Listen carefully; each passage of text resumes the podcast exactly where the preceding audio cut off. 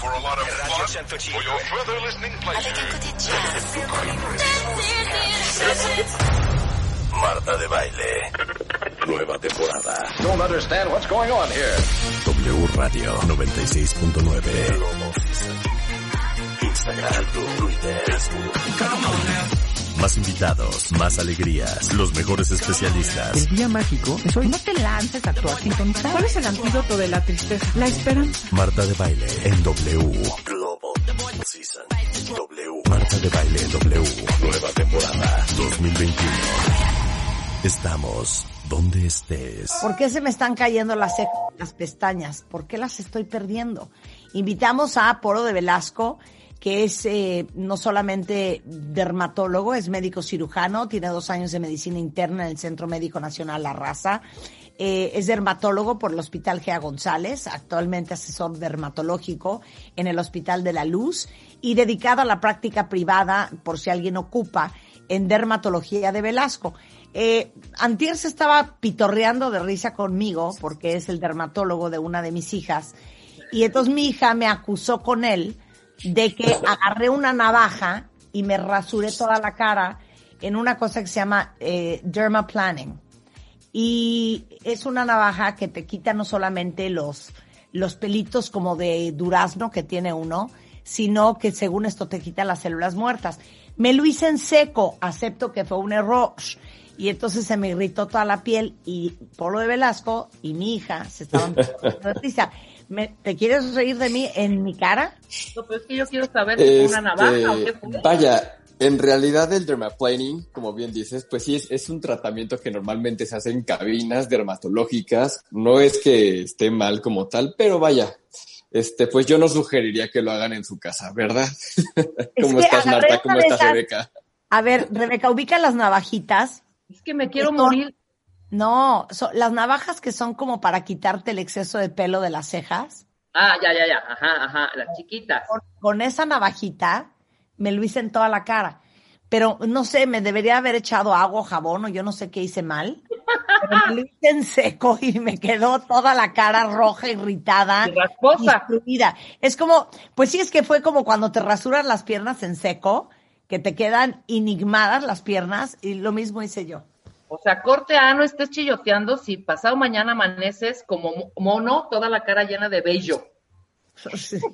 No, no, no, eso, eso, eso es falso. La- El, el rasurar el vello, Rebe, no, no, no lo hace más grueso ni hace que crezca más. Pero bueno, es uno de los grandes mitos con ¿Ya respecto al rasurado. Ya ves, o sea, eso que dicen, no, hija, no te rasures la cara, porque entonces te va a salir más pelo, ¿verdad que es mentira, Polo? Es, a- es absolutamente falso. O sea, sí es normal que el vello facial se pueda engrosar, ¿no? Dependiendo de la genética y dependiendo del estímulo hormonal. Y Claro. por eso a lo mejor al, al puberto, ¿no? Al, al paciente, ya sabes, de eh, 11 años, pues el bigotito se le ve delgado. Y obviamente cuando tenga 18, pues va a engrosar, pero eso es parte de un proceso fisiológico, no porque lo haya rasurado Exacto. mil- cientos de Perdón, veces durante esos eso. años. No, no, pero bueno, ya qué bueno que aclaramos ese punto de una vez, aprovechando que estamos ¿sabes hablando de qué es lo pelos. que me urge? A mí me urge depilarme con láser, que me depiles, Polo, toda la cara, porque yo tengo pelo en toda la cara, o sea, es como pelo de durazno, De bebé. estoy Sí. llena de pelo, o sea, cuando me hice la navaja, me salía una cantidad de pelusa, hagan de cuenta que estaban pelando un durazno. Y, Impresionante. y- y- y es muy curioso, ¿no? Hoy en día, pues obviamente que están tan de moda las cejas gruesas, las pestañas largas, ¿no? Pero no quieren nada de vello en la cara. Pues finalmente, Exacto. o sea, en algún, pues el vello es, es, este, vaya, es parte de, ¿no? O sea, quien no Claro. tiene cejas ni pestañas probablemente pues no sufra de vello facial, ¿no? También. Ok, ¿quieren saber cómo le van a hacer para tener más cejas y pestañas? A ver, para empezar, ¿por qué tenemos cejas? Las cejas, las cejas es, es una unidad cosmética muy interesante porque por un lado cumple con el propósito de protegernos, ¿ok? Del escurrimiento del sudor que viene de la frente, ¿no? También cumple con el propósito de hacernos un poco de sombra y socialmente, o nosotros que finalmente somos seres muy sociales, las cejas son súper importantes en la expresión facial, ¿no? Por supuesto, o sea, la, la forma de la ceja puede, eh, puede comunicarte el estado de ánimo de, de la persona con la que estás hablando, ¿no? Obviamente las cejas, ya sabes, hacia abajo y hacia adentro, pues es un gesto de enojo, ¿no? O de concentración o de preocupación. Las cejas elevadas son un gesto de sorpresa. Entonces, cuando un paciente, por alguna de las razones, y ahorita vamos a platicar, pierde las cejas, pues evidentemente se pierde muchísima de la expresión facial. Es parte de, de una unidad cosmética estética indispensable en el rostro facial, en el rostro de los seres humanos. Oye, nada más, a ver, aclara algo. ¿Cuál es, así como hemos aprendido cómo es el crecimiento del pelo, cómo es el crecimiento y la caída de las cejas? ¿Cuál es el ciclo? Fíjate, eh, en, en las cejas es muy interesante porque a diferencia del ciclo del pelo en la cabeza, como que si no lo han escuchado les explico brevemente, hay una fase de crecimiento que se llama anágeno y una fase de descanso que se llama telógeno, no por ponerlo en dos grandes grupos. Entonces, en la piel cabelluda, en la cabeza, el anágeno dura alrededor de 5 a 7 años, ¿ok? Y la fase de descanso unos 2 a 3 meses. En la ceja, lo interesante es que el crecimiento dura 2 a 4 semanas y el descanso 2 a 3 meses.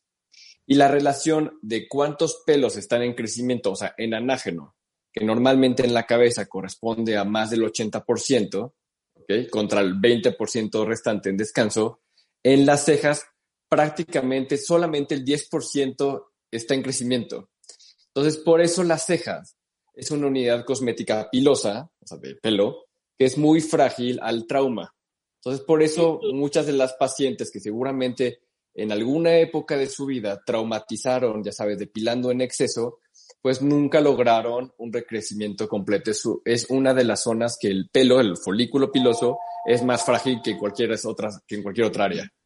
Ah, por eso las que se sobredepilaron, nunca les volvió a salir a muchas el pelo. Exactamente, hacen una alopecia traccional y, es, y puede ser irreversible. Si en algunas zonas es sensible, en las cejas es mucho más susceptible a este tipo de alopecia traccional. ¿Ok? Ah, y las cejas, lo interesante. Luis Miguel, Luis Miguel, lo que nos, nos, nos sorprendió de su cara en total, deja tú lo gordito un poquito por la edad, etcétera. No, es que no tiene cejas. Exacto. Y ahora, y, ahorita. Y algo muy curioso de las cejas es que su ciclo de crecimiento, o sea, de anágeno, tiende a incrementar conforme envejecemos. A diferencia del pelo del, de la cabeza, de las pestañas y de otras áreas, que tiende a hacerse más corto la fase de crecimiento, en las cejas se va haciendo más largo. Por eso seguramente sus tíos, sus papás, sus abuelos han notado que las cejas cada vez se hacen más largas. Es uno de los signos del envejecimiento y es muy curioso. Claro, unos pelos como de loco Valdés, Dios lo tengo. Exactamente, ¿no? Exactamente, como unas cejas más abundantes conforme somos más viejos, particularmente en los varones. ¿Ok? Claro, ok, clarísimo. Ahora, también eh, las cejas, digo, hay temas, eh, obviamente, de este, Janet de Gasol, ya sabes, obviamente les podrá decir el arco, la distancia, el tamaño y puntos, ya la cuestión más cosmética, pero ahorita nos vamos a enfocar más al tema estrictamente piloso, estrictamente médico, ¿no? Ahora, su contraparte más cercana a los ojos, pues son las pestañas, ¿ok? Que las pestañas sí son la última barrera de protección del ojo, ¿ok? Y esta forma curva no es nada más por este por coquetería, no porque hace literal un efecto de, eh, de, aerodinamia para que las pelusas o, los, el polvo se quede en las pestañas y no entre al ojo. ¿ok? Entonces, los, los pacientes que sufren problemas en las pestañas sufren mucho con el tema de deslumbramiento, por supuesto, y que les entra cualquier cosa a los ojos. ¿sale? Eh, el párpado superior normalmente tiene un rango entre unas 90 a 160 pestañas y el párpado inferior tiene un poquito menos, tiene 75 a 90 pestañas. Eso es lo normal. Y la longitud máxima, más o menos por ahí está cerca de los 12 milímetros, aunque por ahí creo que en el 2008 hubo una paciente en Singapur que tuvo, rompió el récord mundial de pestañas de hasta dos y medio centímetros. Pero bueno, eso se llama tricomegalia y es, un y es una enfermedad o es una alteración de las pestañas. ¿okay? Qué impresionante. Y ahora, las pestañas, Marta, eh, también es importante que sepan que crecen más lento, ¿ok? Por eso no se desesperen, las pestañas crecen más lento que el pelo, el pelo de la cabeza. Si bien el pelo de la cabeza crecerá alrededor de, no sé, un milímetro al día, ¿ok? la pestaña crece 0.12 a 0.14 milímetros al día, o sea, crecen todavía más lento, ¿vale? Y aquí su relación de fase de crecimiento contra fase de descanso sí se parece un poquito más a la del pelo, o sea, más o menos el, el 50% de las pestañas estará en crecimiento contra el 50% en descanso. Y la fase de crecimiento, pues una fase más breve, durará más o menos un par de meses. ¿Ok? Ok. Ahora, todas las enfermedades que tiran o que provocan una disminución en la densidad de cejas y o pestañas, aquí les va una palabra nueva, a ustedes que les gusta aprender palabras nuevas, se, conocen como madarosis. ¿Ok? Madarosis. Madarosis. Y madarosis es el signo clínico de cualquier enfermedad que condicione disminución de cejas o pestañas. ¿Ok? Sean unas u otras o ambas. ¿sale? Entonces, cuando el paciente eh, acude a la consulta por madarosis, ¿okay? no solamente debemos de considerar las enfermedades propias del pelo, ¿no? o sea, las alopecias. ¿okay? También muchas enfermedades, muchas enfermedades, pueden llegar a condicionar disminución en el crecimiento eh, de las cejas y de las pestañas, ¿sale? Entonces, digo, ya lo hemos platicado a lo mejor con la cabeza, pero por ejemplo, el tema endocrinológico, ¿no? la alteración en la función de la glándula tiroides, ya sabes, el, cuando funciona de más, que se llama hipertiroidismo, cuando funciona de menos, que se llama hipotiroidismo, también les condiciona a los pacientes una disminución importante de las cejas y también una disminución en la longitud de la, y densidad de las pestañas. Es muy común que el paciente se queje de, que se le está cayendo el pelo, pero también ve que las pestañas ya no le están creciendo igual, ¿ok? Había, hay un mito, a veces Estos, eh, estos eh, estas cosas que son, ya sabes, súper que te alargan. De repente hubo una moda por ahí de los, al principio de los 2000 en donde comprabas ese, precisamente ese rímel, y te hacía unas pestañas increíbles y te las alargaba y que crecían más, ¿no? Pero te ponían ahí una advertencia así de warning, warning, warning si lo usas mucho, se te caen, se te caían las, las pestañas, ¿no? vamos un poco, digo, a lo mejor lo, lo tocamos más adelante, pero sí, existen algunas sustancias que pueden favorecer el crecimiento de, de, las pestañas a partir de prolongar la fase de anágeno, ¿no? que es la fase de crecimiento. Pero como cualquier tratamiento eh, que estimule el anágeno, si interrumpes el tratamiento, pues la pestaña va a regresar a su longitud normal después de un tiempo, ¿me explico? Claro. Entonces, no es que necesariamente se fueran a caer como un efecto adverso del tratamiento, sino que pues finalmente al terminar el estímulo, pues la pestaña se iba a caer y iba a crecer a la longitud que estaba condicionada a crecer, ¿sale? Eh, sobre estos rimes ahorita, ahorita eh, practicamos un poco porque es un tema súper importante, porque por un lado, es un tratamiento para los pacientes que sufren madarosis, o sea, sí existen de este tipo, y por otro lado es importante reconocer cuáles son médicamente correctos y cuáles pues nos ponen en riesgo nuestra salud ocular, ¿no? Okay. Entonces, por ejemplo, los pacientes, eh, ya a lo mejor hemos platicado, que tienen dermatitis atópica, ¿no? Que ya sabes, esta piel sumamente sensible, con comezón, los pacientes que sufren dermatitis atópica en, edad, en el adulto, en la vida adulta, normalmente les afecta la piel de los párpados. Y como uno de los síntomas más importantes es la comezón, pues el paciente que hace se rasca, se talla los ojos constantemente y pues esto pues provoca ruptura y desprendimiento prematuro de las pestañas. Entonces es muy, muy común que el paciente que tiene la piel inflamada, toda la piel de los párpados seca e irritada, pues también tenga un acortamiento importante y una disminución en la densidad de las pestañas. Claro. Oye, la fuerza que trae, que tenemos nosotros, por ejemplo, si ahorita yo me quiero jalar, pues evidentemente no se me van a caer las pestañas. También existe algo, algún padecimiento. Yo conozco gente que se hace así y ay, se me cayeron tres pestañas, como el pelo. Claro, pues así como el pelo, por ejemplo, cuando apenas los tocas y se están desprendiendo las pestañas, puede ser un efluvio telógeno. Ya hemos platicado del efluvio telógeno, ¿no? Que es este incremento en el porcentaje de las unidades foliculares, que es el apartito que es el pelo, que están entrando en la fase de descanso, ¿no? Porque el efluvio telógeno es multifactorial, ¿no? O sea, medicamentos, enfermedades, por ejemplo, ahorita los que han sufrido COVID, ¿no? están en una caída de pelo brutal, ¿no? O sea, y más, quien más grave se haya enfermado o más fiebre haya hecho durante la enfermedad por COVID, eh, pues van a tener un efluvio y un desprendimiento más intenso. Y no solamente eh, les puede afectar la piel de la cabeza, también les puede afectar más las pestañas que las cejas, pero también les puede afectar incluso las, las cejas. ¿no? Entonces, el, eh, los déficits, las alteraciones nutricionales, ¿no? que el déficit de hierro, que es muy común en las mujeres, ¿verdad, Marta?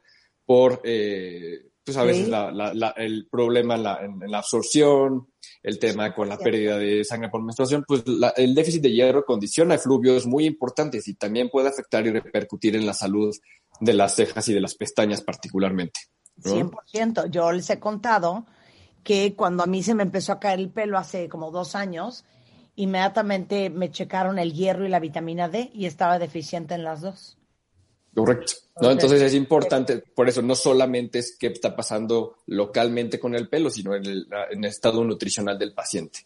Hay otras enfermedades muy raras, ¿no? Por ejemplo, el en golpe de sable, que es un hundimiento en la piel, puede condicionar pérdida de la ceja, ¿no? El golpe de sable literalmente afecta la cara. una enfermedad que, bueno, el lupus, el lupus condiciona eh, alopecias tanto de pelo, eh, de la cabeza, como de las cejas, las pestañas, y la alopecia areata que es una enfermedad autoinmune, puede repercutir y puede impactar directamente también en las cejas y en las pestañas. Y el problema es que cosméticamente pues es muy evidente, ¿no? Para el paciente, pues obviamente con el, con el impacto emocional que eso tiene. Y ahorita que comentabas, Rebe, este tema de, de, de, la atracción, pues hay pacientes y hay personas que tienen esta manía de estarse jalando o traccionando el pelo, pero a veces también las cejas o las pestañas. ¿Sí? Mi, mi, mi, mamá molesta a mi papá porque se peina las cejas, ¿no? se las jala. Y eso, bueno, que él no lo hace tan radicalmente porque no tiene un problema de alopecia, pero la tricotilomanía, ¿no? Esta, esta tendencia a arrancarse el pelo, pues bueno, pues, pues finalmente el paciente puede dejarse sin cejas por estárselas arrancando, como esta moda de los noventas, ¿no? Esta ceja tan delgadita, ¿no? Que los pacientes se, se, la depilaban, ya sabes, como de rayita, y que pues finalmente deja una alopecia traccional y pues es irreversible, ¿no? Y ahora, la hora que las cejas están de moda. Es lo que te iba a preguntar, el mariachi errante me pregunta aquí en, en Twitter, ¿es posible revertir la pérdida de las cejas en general? Y dos, ¿puedes revertirla si sufriste de hipotiroidismo y ya lo tienes controlado? es, es, es sumamente interesante. Por un lado, si el hipotiroidismo está controlado, suele mejorar el efluvio, aunque no por completo, pero suele mejorar de manera importante. Y hay que valorar eh, cuál fue la causa de la pérdida de las cejas, porque hay algunas que son cicatriciales, o sea, que destruyen por completo el folículo, y algunas otras que tienen potencial de revertir con tratamiento farmacológico. Y pues incluso se puede eh, hasta valorar un tratamiento, hasta un trasplante, si fuera necesario. ¿no? Ahora, y los últimos. No, espérame. dime, no, tengo más preguntas, tengo más preguntas. A ver, eh, dice Luis Ramón, que está muy atento. ¿Por qué el pelo del cuerpo no crece como el de la cara o el de la cabeza? Es porque la fase de anágeno, o sea, la fase de crecimiento, no dura lo mismo en el vello del cuerpo que en la cabeza, que en las cejas, que en las pestañas, que en la barba. Ok. Porque precisamente por la fase de crecimiento contra la fase de descanso. Por eso no es, por eso no es igual, si no seríamos como perritos, ¿no? Todos peludos. Sí, claro. Oye, dice aquí Sandra, eh, bueno, si quieren lo dejamos después del corte. ¿Qué sirve para que te crezcan las cejas? ¿Te puedes echar minoxidil? ¿Y qué sirve para que te crezcan las pestañas? ¿Sirven todos estos productos? Al volver con Polo de Velasco, no se vayan.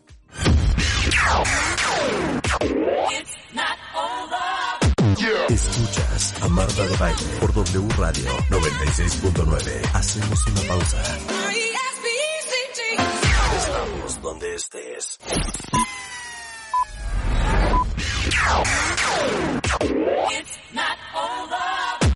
Escuchas a Marta de Baile por W Radio 96.9.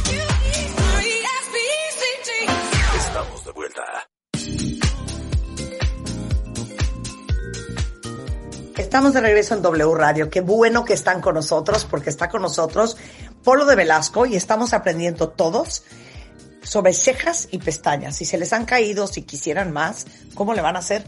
Si tienen preguntas, échenmelas en Twitter y con mucho gusto se las pregunto a Polo. A ver, nos quedamos en el corte.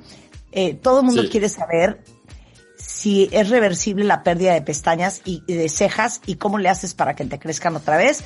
Y la misma pregunta para el tema de las cejas, de las pestañas. Claro, sí, porque vaya, son, pues van uno con otro, ¿no?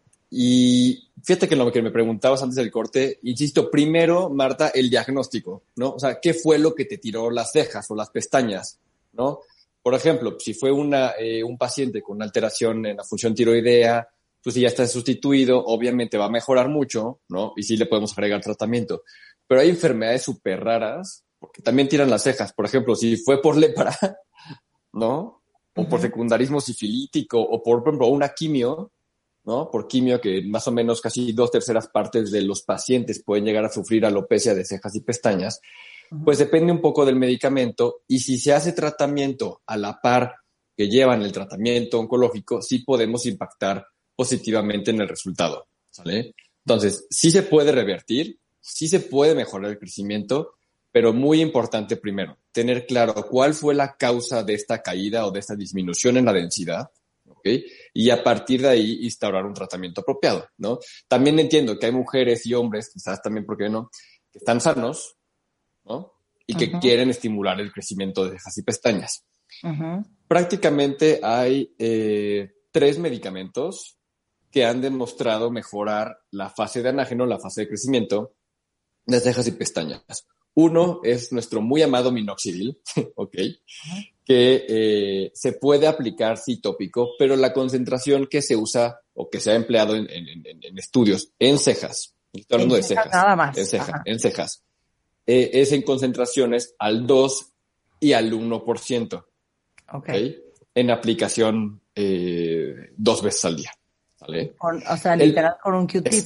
Exactamente. El problema, como alguna vez lo platicamos, es que el propilenglicol, que normalmente acompaña al minoxidil, en, digo, el minoxidil como más eh, sencillo, puede llegar a causar irritación, ¿ok? Entonces, nada más es importante que tengan eso en consideración, ¿sale?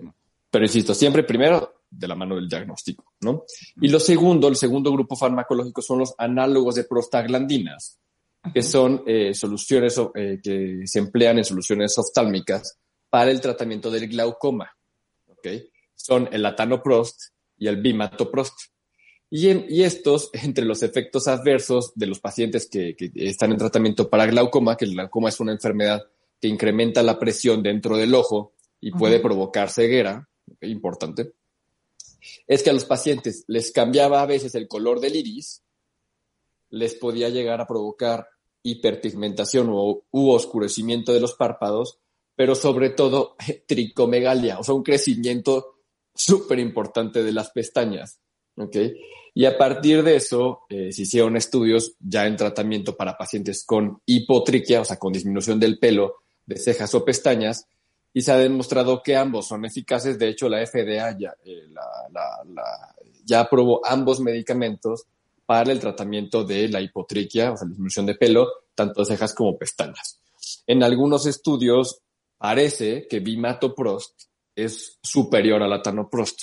¿okay? Entonces, los análogos de prostaglandina, si bien son como de los medicamentos que se tiene mejor evidencia con respecto al tratamiento del acortamiento o disminución de la densidad de cejas y pestañas, no están exentos de efectos adversos. ¿Okay? O sea. Causan oscurecimiento de la piel de los párpados, oscurecimiento de la piel, ¿ok? Pueden causar enrojecimiento importante en los ojos. Y por último, también pueden causar dermatitis o irritación en la piel. Entonces, el problema es que muchos de estos rímels, como mencionaba hace un momento Rebeca, ¿no? De estos rímels como pues, medio de dudosa procedencia, Sí, a mí me da miedo, siempre me dieron miedo. Lash, lash no sé qué, lash, pues, whatever, ¿no? pues pueden provocar como estos tipos de efectos adversos. Recordar que, pues bueno, son medicamentos y entonces el problema son las concentraciones, ¿ok? Por ejemplo, eh, de un laboratorio serio americano que se llama Allergan, existe la TIS y la TIS, pues bueno, si es este, latanoprost, y está incluso viene diseñado con sus aplicadores y con un instructivo súper extenso en la manera de aplicar, etcétera, ¿no? Entonces la TIS. Pero es la TIS, sí, ¿no? Y, eh, ahora, pero bueno, de todas maneras, pues puede causar estas irritaciones. Pero insisto, no se auto, no busquen estos productos milagros, porque las irritaciones y problemas no sabemos la concentración a las cuales se están empleando y pueden causarles problemas oculares serios. Ah, entonces, yo les voy a decir una cosa, para todas las que me están preguntando en Twitter, las estoy leyendo, no estén comprando esas babosadas en un tianguis, en un no sé cuánto, en una, o sea, tiene, tiene que ser una cosa médica. Ya y habló de la TIS, de Alergan, miren que ni nos están pagando por decirlo. No, no, para nada. A mí, no, nunca. Eh, eh, Spectral, Spectral, te acuerdas, tú sabes, de laboratorios DS, tiene su estimulante de crecimiento de pestañas y cejas, Spectral Lash y Spectral Brow, que tiene nanoxidil. Entonces, yo lo empleo en pacientes que ya han experimentado o que hemos tratado con, con análogos de prostaglandinas y que no lo han tolerado bien, que han tenido irritación o enrojecimiento ocular. Y si bien no es igual de potente, la verdad es que logramos un crecimiento bastante satisfactorio. También es de, los productos y medicamentos que me gustan mucho. Dijiste Spectral Lash y Spectral, Brow. Brow. Exactamente. Dos, Latiz. Sí, y te acuerdas de nuestros... ¿Y ¿Algún otro? Y otro de nuestros cuates de, Geno, de Genove, y lo Peptan Women va a lanzar su estimulante de crecimiento de cejas y pestañas, por ahí creo que en este año, como a marzo, abril creo, por ahí me, estoy enterando, todavía no lo he probado, que es libre de prostaglandinas. Ya obviamente ya cuando lo probemos y demás, pues ya lo comentaremos con más detalle, pero es un producto que aparentemente va a ser muy seguro para el crecimiento de cejas y pestañas.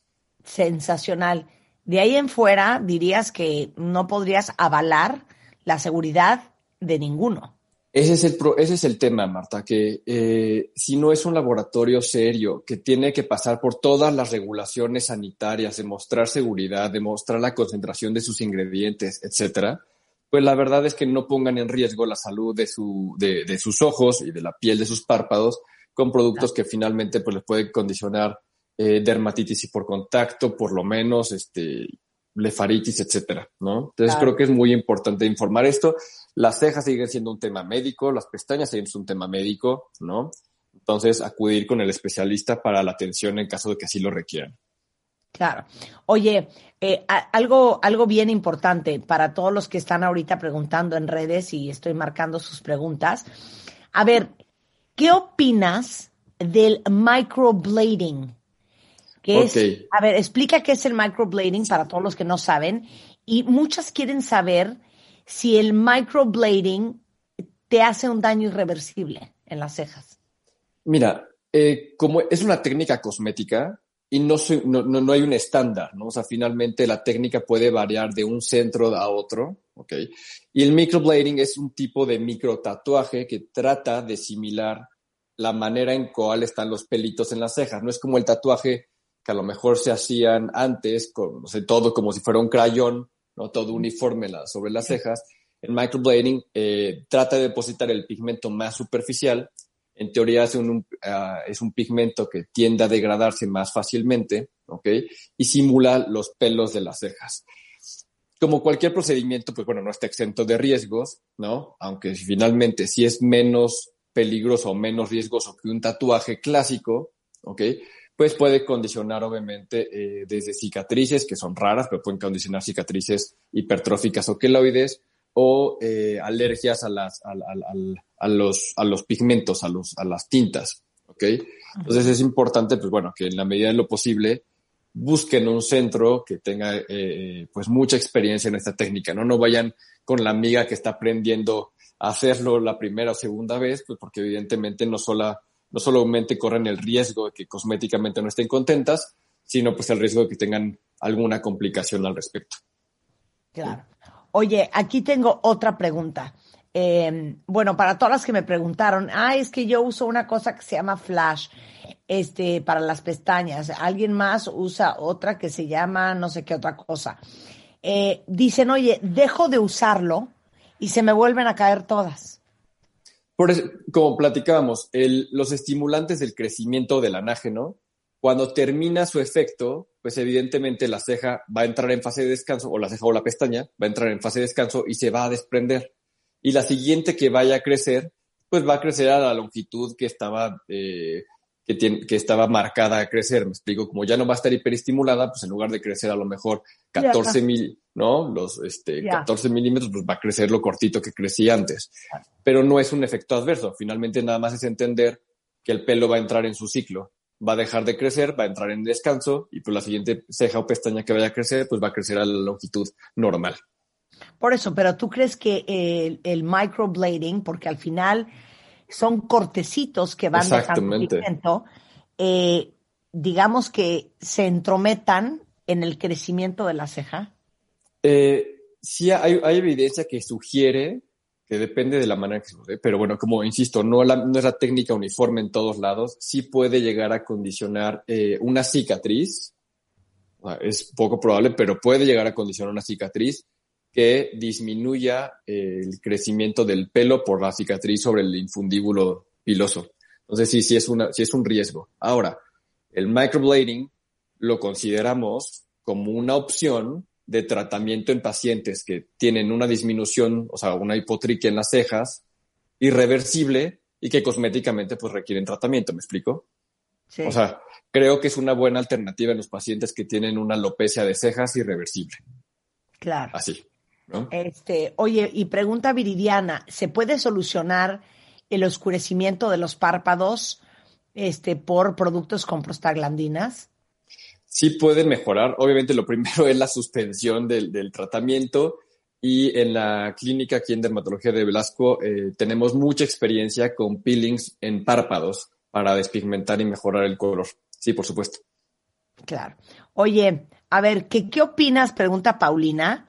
Es más, yo voy a sumar a la pregunta de Paulina. Ella pregunta, ¿qué opinas de los aceites de almendra, aceite de mamey, aceite de ricino? Y yo sumo a esa pregunta, ¿te acuerdas del Talika? Me suena. Talika era un botecito chiquitito con una cremita que era para que te crecieran las pestañas, ¿se acuerdan cuentavientes? Talika sí es famosísimo. Ok, pues mira, los aceites, eh, los aceites ayudan como a, recubrir, ¿no? a la pestaña y a darle más brillo, a que se vea más gruesa, ¿no? Y entonces, pues cosméticamente se ve más linda. Sin embargo, hay que cuidar que cuando apliquen este tipo de aceites, no lo depositen en grandes cantidades sobre la base de las pestañas, sobre el borde, en el párpado, porque este tipo de aceites y otras sustancias, así como el delineado, si lo hacen muy sobre el borde de las pestañas, pueden ocluir la salida de las glándulas de seis y glándulas de meibomio. Y entonces tienen, eh, por eso algunas pacientes tienen o blefaritis, ¿no? Que tienen como el ojo lloroso todo el día a veces, o ojo seco, o también eh, lo que la gente conoce como perrillas, ¿no? Que se llaman chalaciones por la oclusión de estas glándulas. Entonces no es que no, no es tan mal, nada más cuidar que en la técnica, pues no lo depositen tan en la base de las pestañas, Marta. Ok. Oye, eh, muchísimos hombres están escuchando y todos quieren saber cómo le hacen para que le salga más barba. fíjate, es es un, muchos de mis pacientes acuden por, probablemente por alopecias y me preguntan, oye, Polo, ¿y para la barba qué hago? Eh, el pelo de la barba también tiene una fase de anágeno distinta y si bien se parece más al pelo de la cabeza, no es exactamente igual. Entonces, el minoxidil, como buen estimulante del anágeno, nos puede ayudar a mejorar un poco la fase de crecimiento. Entonces, el pelo de la barba ahora sí se haga un poco más grueso. Entonces, la barba se vea más densa. Pero, si no tienes barba, o sea, si no hay un folículo, ni el minoxidil ni ningún otro medicamento va a lograr que tengas barba.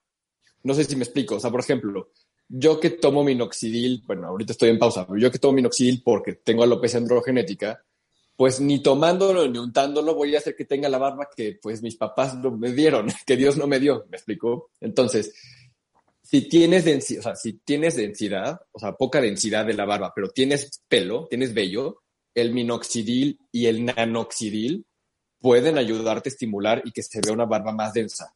Pero si eres lampiño, pues la única opción es un trasplante de pelo, ¿ok? De, o sea, de trasplantar de la región occipital a la barba. Es lo único que hay. ¿Me explico? Claro. Oye, bueno, para terminar, cuidados generales de cejas y pestañas de volada. Ok, por favor, siempre desmaquillar antes de dormir, ¿ok? Siempre desmaquillar, eh, retirar rímel, retirar eh, el delineador, ¿ok? Lo ideal es con un algodón, ¿ok? Y una solución micelar diseñada con este propósito, ¿sale? Como les comentaba, evitar el delineado sobre el borde de las pestañas, siempre tener todas limpias sus brochas, sus enchinadores, siempre tenerlos súper limpios, algo que se llevan a los ojos, hay que tener higiene, por favor, es súper importante. Y no se ricen las pestañas con otra cosa que no sea un rizador para ese propósito. O sea, la cuchara. Exactamente, porque si las trozan, se las rompen y luego están sufriendo porque ahora las tienen cortas por eso, ¿no? Eh, ideal también descansar de las pestañas postizas, úsenlas para eventos, para algún día ahora que termine la pandemia estemos vacunados, para la boda, etcétera, pero es ideal que dejen periodos de descanso, no los usen todo el tiempo porque los adhesivos pues pueden provocarles irritaciones importantes en los párpados. Obviamente una buena alimentación siempre va a repercutir positivamente en el crecimiento sano de cejas y pestañas y por favor no se automediquen. Si tienen un problema de cejas y pestañas, antes de acudir con el remedio de la comadre, antes de estarse untando comida o estarse poniendo cosas que no deben, por favor acudan con el dermatólogo que es el experto en la piel y en el pelo. Sensacional. Bueno, ahora, yo les voy a decir una cosa a muchas que tienen problemas de exceso de pelo en la cara, que ya no saben cómo resolver, eso con láser, otras que tienen el pelo, el cuero cabelludo muy grasoso y con mucha caspa, otros que están preocupados por su hipotiroidismo, en fin. Por eso necesitan un dermatólogo. De verdad, no solamente es una cuestión estética y de belleza, es una cuestión de salud y todas tenemos que tener y todos un dermatólogo de cabecera para desde un granito hasta un lunar feo, desde cuidarse el pelo y la pestaña hasta la piel y el hongo, para todo.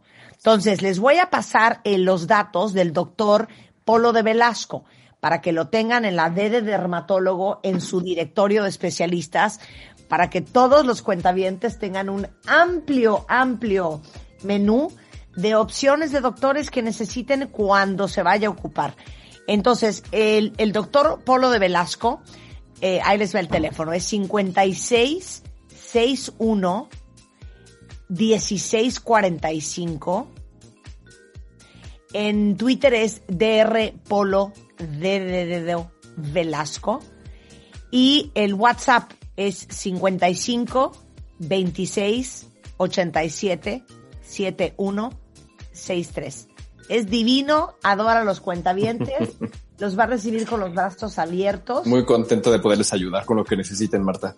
Y ahorita por temas de COVID está espaciando sus citas con todas las medidas de higiene, con mascarilla puesta para protegerlos a todos. Y, también consultas por eh, videollamada, ¿no? En aquellos que, que, así lo requieran y que así lo necesiten, pues también es una alternativa en estos, en estos tiempos de pandemia. Bueno, pues ven Marta, muchísimas gracias. ¿no? Venme, a hacer dermaplanning. Cuando, cuando quieras, ya sabes. ¿eh? Les mando un abrazo, Marta, Rebeca. Cuídense mucho, muchísimas gracias y que tengan excelente día. Besos. Muchísimas gracias, mi queridísimo Polo. Y luego escuchen esto porque es muy, muy, muy especial e importante.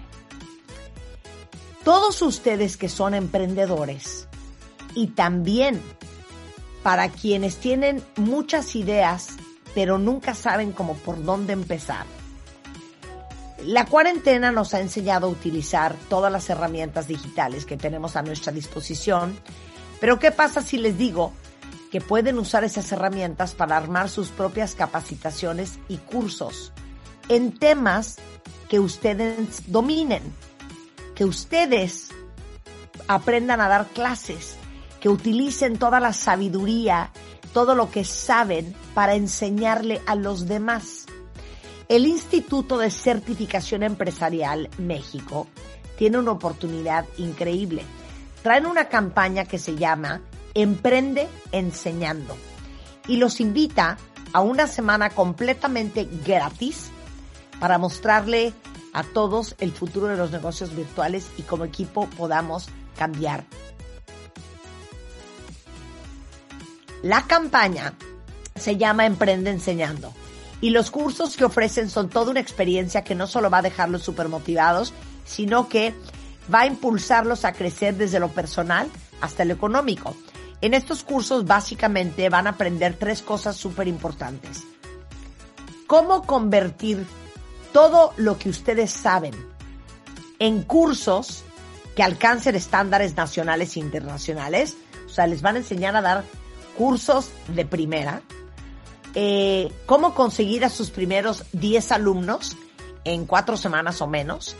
Cómo lograr que la SEP los acredite para que sus certificados tengan valor curricular y pueden registrarse ya porque los cursos empiezan el 15 de febrero. Y acuérdense que son completamente gratuitos. Ahora sí que no hay excusa de perdérselos. Pero les voy a decir una cosa. Si ustedes necesitan hacer más dinero o si ustedes eh, ahorita no tienen trabajo, pero saben mucho de un tema, esta es una gran oportunidad para que empiecen ustedes a enseñar de manera digital, agarrar alumnos de manera digital.